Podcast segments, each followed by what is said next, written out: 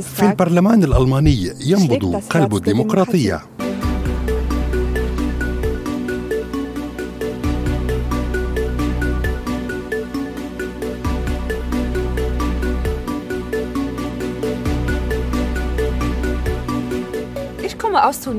أنا من تونس وحصلت على المنحة الدولية للبرلمان الألماني. تعرفت على أناس رائعين من عدة بلدان. تجربة عظيمة أن تشهد برلمانا منفتحا وشفافا وقريبا من الناس.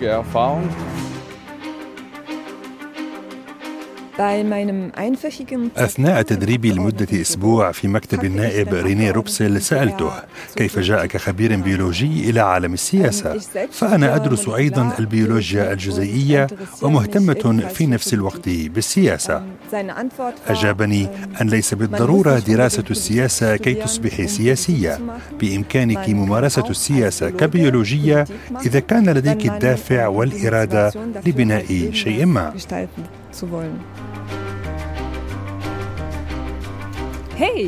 وها نحن تحت قبة البرلمان.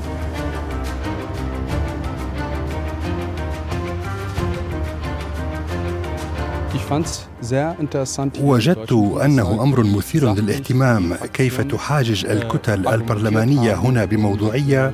وكيف تدافع عن أفكارها وعن خططها؟ الجدالات وثقافة الحوار على المستوى السياسي في ألمانيا رائعة ببساطة. خلال فترة المنحة تسنى لي المشاركة في برنامج جعفر توك على قناة الدوتشيفيلي لقد كانت تجربة رائعة. تعلمت في ألمانيا كم هو مهم أن تتمكن من النقاش بعفوية دون انحياز مسبق. برنامج المنحة ربط بلدانا وشعوبا وثقافات وأديانا وآراء سياسية ببعضها. وقمنا بالنقاش باللغة الألمانية باحترام وبشكل متحضر شكرا للبرلمان الألماني شكرا ألمانيا. إنها تجربة عظيمة أن تشهد برلمانا منفتحا وشفافا وقريبا من الناس بهذا الشكل. خلاصتي هي أن برنامج المنحة الدولية للبرلمان الألماني يعزز العلاقات وينشر الوعي والتعليم ويسحرك.